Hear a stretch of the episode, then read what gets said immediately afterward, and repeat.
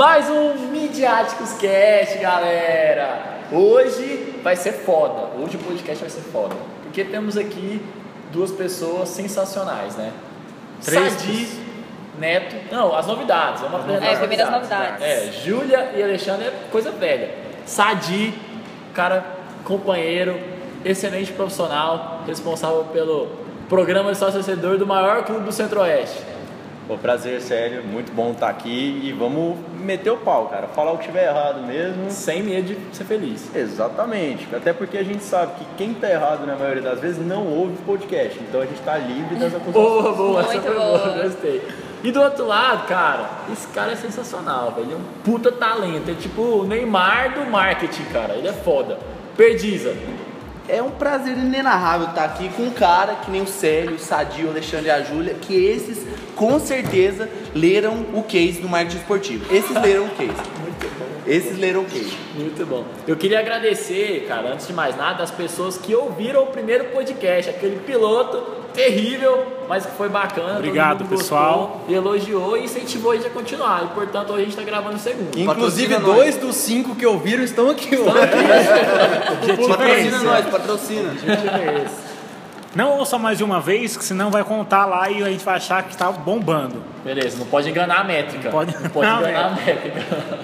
Então, Mas- Célio, pode falar, Júlia. Não, eu ia falar, vamos lá o assunto de hoje, né? Então vamos para a pauta, roda, sobe o som.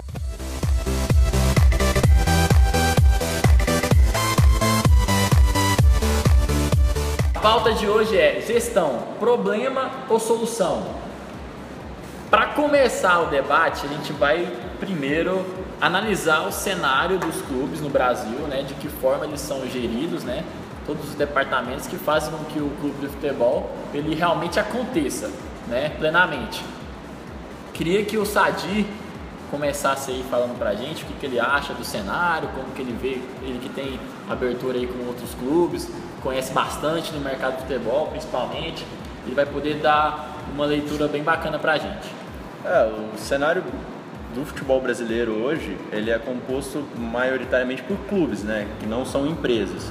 E, e isso tem como consequência processos eleitorais, tem uma política que é muito parecida à política tradicional, que é onde muitas vezes acontece situações de interesse, onde um candidato é eleito e a partir da eleição dele ele escolhe, né, quem vai trabalhar com ele e deixa um pouco de lado o que é realmente importante, que seriam os interesses principais do clube e a capacitação dessas pessoas que vão ocupar os cargos, né?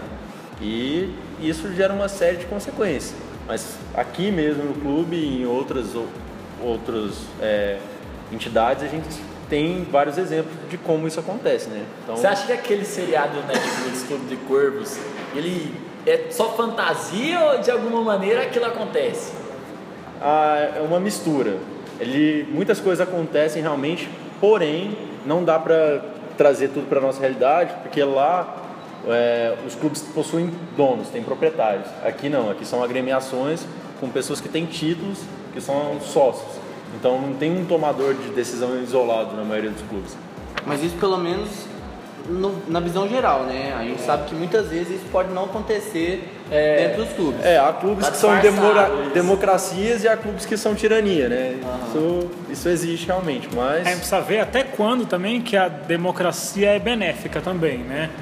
Sem muito donos e muitos, né? Como que eu vou dizer? É, nós hoje nós temos uma, uma coisa aristocrata, né? Eu mando, depois eu escolho quem manda e, e quem escolheu quem manda que escolhe quem manda. É tipo que não tem oposição, né? Não tem oposição, é. De qualquer forma, a chave disso tudo seria modernizar a gestão do futebol, né? Como a gente tem exemplo do Grêmio do Bahia, que tem gestores mais novos, que assumem os cargos de frente desses clubes e eles trazem aí é, gestões, gestões com um modelo bem promissor, que a gente pode ver isso é, nos resultados, por exemplo, do Grêmio, é, faz, Desempenho, fazer- né, desempenho não só do clube dentro de campo, mas na receita e na, e na empatia do torcedor que ele está tendo, quanto à diretoria e com o clube, né? Eu acho que é importante frisar que tem que ter uma preocupação de profissionalizar mesmo a a gestão. Então, tipo, deixar de dar cargos por proximidade ou por ser família qualquer coisa desse tipo e começar a instituir processo seletivo dentro do clube. Tem que começar a contratar pessoas para a área que são focadas na, profissionais daquela área que ele vai desempenhar a função. E isso não acontece, infelizmente, muito devido a esse processo eleitoral que a gente tem nos clubes. Ou a gente percebe muito, cara, essa, é, a quantidade de coisa errada que você acaba fazendo por conta do, da falta de conhecimento mesmo.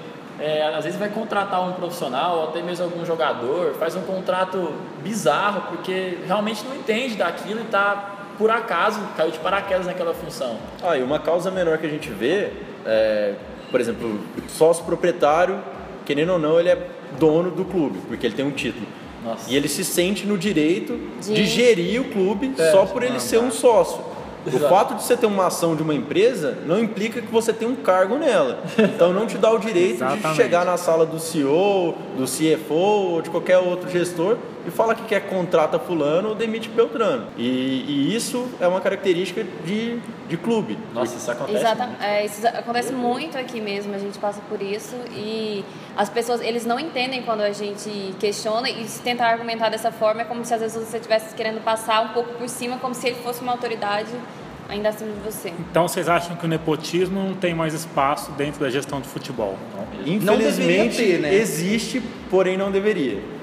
Não deveria existir. Acho que o clube, com, quando o futebol hoje em dia, ele é considerado não só entretenimento, mas negócio. A partir, acima de tudo, o futebol tem que ser encarado hoje como negócio. Nada mais justo do que para o seu negócio ser rentável, você tem pessoas capacitadas para gerir o seu negócio. Então, além de um clube, ele também é uma empresa. Com certeza. Sem dúvidas, hoje, futebol é, empresa. O único ponto que ele deve continuar não sendo empresa, inclusive é- eu acho que é o motivo pelo qual a maioria dos clubes não se tornaram empresa, é uma questão tributária. Porque um clube, ele, ele não paga tributo, ele só recolhe e, e tem a obrigação de repassar. E a gente sabe que a maioria nem repassa, Não, né? se fosse uma empresa, a questão de dívida que tá tendo aí, não, É. eles estavam quebrados. Pois Só é. funciona porque é clube mesmo. Eu acho que vocês podem colocar aí pro pessoal que tá ouvindo é, quais são as consequências desse cenário que os clubes acabam né, atravessando. Tipo, é, essa falta de. Esse, esse amadorismo mesmo, né? Essa falta de, de profissionalismo na gestão.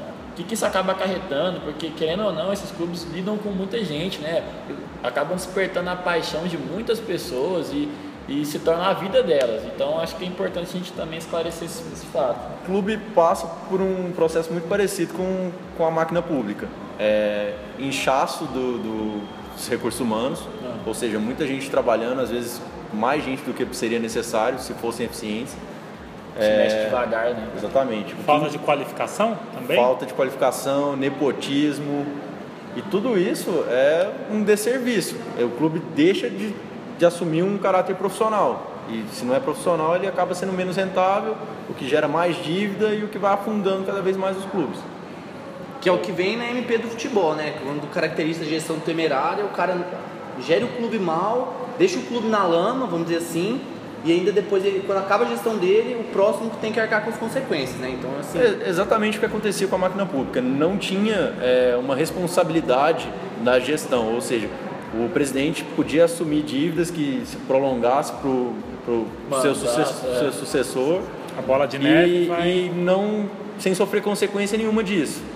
E felizmente na política a gente vê que isso está mudando um pouco e a gente torce para que no futebol também comece a, a ter essa mudança. É, pessoal, é bom a gente ter agora alguns exemplos bons, né? De como se fazer. Como se fazer, né? É, porque a gente vê bastante clube lá fora, principalmente né, na Europa. Tem alguns clubes aqui também no, no Brasil que estão se, se organizando, que estão se profissionalizando. A gente queria comparar esse cenário que funciona com esse cenário que, que a gente está mais acostumado, que é essa bagunça toda que a gente comentou anteriormente. É, né, a- acho que a, a grande função desse midiático cash não é só apontar o erro, mas também direcionar para possíveis soluções, porque senão a gente não vai estar agregando nada. Mostrar culpado é fácil, agora como não ser assim? Quem que faz bem, então? Por favor, Perdido, dá um exemplo. a gente, eu, eu acompanho muito o exemplo é, do Grêmio, do Bahia, como eu falei antes. É, os- o, Bahia tem, o Bahia tem um CEO que ele é muito jovem, se não me engano, ele tem 27 ou 28 anos, que ele implantou uma gestão inovadora no clube. Ele é É, jornalista, né? ele é enxugando gasto, então o cara lidando com pessoas, o cara sabe, aliás, ele é formado em jornalismo, então ele vai saber lidar com as pessoas, com o torcedor.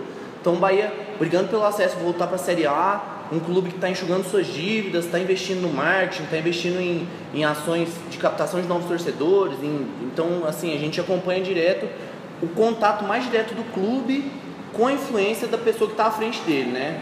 Quem não é visto não é lembrado. Então, o caso, eu acho que é, ele tem que ser um líder do- de um clube, ele tem que ser realmente uma imagem que, que atrai o torcedor, que conquiste o torcedor, que traga ele para dentro do estádio, para dentro da rotina do dia a dia do clube. Porque assim você consegue fazer o seu negócio, fazer o seu clube ser rentável, rentável e autossuficiente, sem se endividar muito. A gente tem os exemplos também do, do Flamengo e do Goiás, que analisando numericamente, foram as duas gestões que no ano anterior conseguiram reduzir o seu volume de dívidas. Então, friamente, vendo só números, É, eles foram- demonstraram exemplos de, de Foram que, evoluíram bastante. que o realmente. clube pode, pode ser sustentável, né? não só se pagar, mas também reduzir um pouco do que já está para trás aí de dívida. É, além disso, o Flamengo tem conseguido arrecadar muito dinheiro e isso não tem sido causa de para eles se vislumbrarem e começarem a gastar muito. Ou seja, eles estão conseguindo ampliar a receita, mas para abater dívida, o que antes, o que antes era impensável. O clube todo o dinheiro que ele ganhava, ele queria gastar porque ele sabia que a gestão daqui a um, dois anos acabava e se ficasse dívida era para outra pessoa.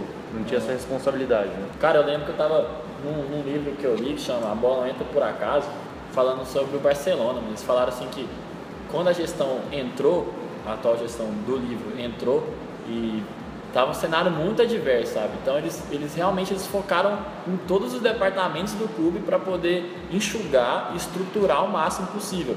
Porque o clube, ele, ele falou que eles, eles lidam com coisas muito que, que já não que não eram do costume antigamente, sabe? Questão de marketing, de TV, sabe, de sócio torcedor, são coisas muito novas que eles têm que lidar. Então eles tiveram que renovar mesmo a equipe, ou poder derramar água aí, vai vazar no áudio, beleza. Aí tiveram que, que reestruturar mesmo o departamento até por isso, para planejar desde o início, eles tiveram que enxugar mesmo todas as partes, todas as nuances do clube. Aproveitando esse gancho que o Célio deu do Barcelona, é, essa profissional- profissionalização dos clubes da Europa ela está se dando de forma diferente da que o Brasil está tendo. Lá eles têm essa preocupação de selecionar é, os gestores, na maioria ex-atletas que têm identificação com o clube, mas que após encerrarem suas carreiras foram se profissionalizar, foram em busca de informação para depois voltarem para o clube assumindo um papel diretivo, mas capacitados para essa função nova. Aqui no Brasil a gente não vê isso, a gente vê que o, gestor às vezes é profissional, só que ele é um torcedor que, que tem uma formação e que decidiu entrar é, de alguma forma em algum cargo diretivo do clube, ou convidado por, por algum amigo que já é dirigente, ou por algum outro mecanismo ele entrou no clube. Mas é raro aqui no Brasil um ex-atleta é, ter esse cuidado de se profissionalizar, de ter essa identificação com o clube para entrar no clube. O que eu acho que, que lá na Europa funciona bem porque cria uma cultura da organização. Porque o cara viveu, Viveu a infância dele, depois viveu o lado profissional, Conhece ele conhece os problemas que tem o clube, ele conhece a filosofia do clube e com o aporte profissional que ele teve de, de essa preocupação de se capacitar, ele chega para resolver aquilo, já conhecendo a causa. Aqui no Brasil a gente sabe que está melhorando esse lado profissional, mas infelizmente não por ex-atletas. Fala aí. Mas isso volta no primeiro tema que a gente estava falando, né? Daquele nepotismo, daquela ideia de trás do fulano que Que é meu amigo. é, que é meu amigo, que foi, Votou em mim. e foi- e foi um ótimo jogador, hein? Opa, Olha, jogou muito. fez gol pra Torcida caralho. gosta Aí, dele. agora, Mas às vezes a pessoa, a torcida pode gostar, mas quando ela, tipo assim, não se, se profissionalizou, pegou o cargo e, tipo, exerceu ele de maneira totalmente errada, Não, tá acaba, tipo preparado. assim, aquele apreço que a torcida tinha, acaba é, ficando ao contrário, né? É, ele vai danificar a boa imagem que ele tinha, né? Então acaba sendo prejuízo para o próprio ex-ídolo, digamos assim. Cara, falando em ídolo, entrou um cara aqui sensacional, velho. Esse cara, o maior assessor de imprensa do Brasil. Esporte Quanto você mede, Luiz? Aí, É grande pra caralho. se não for o maior, é um dos maiores. tá entre os três.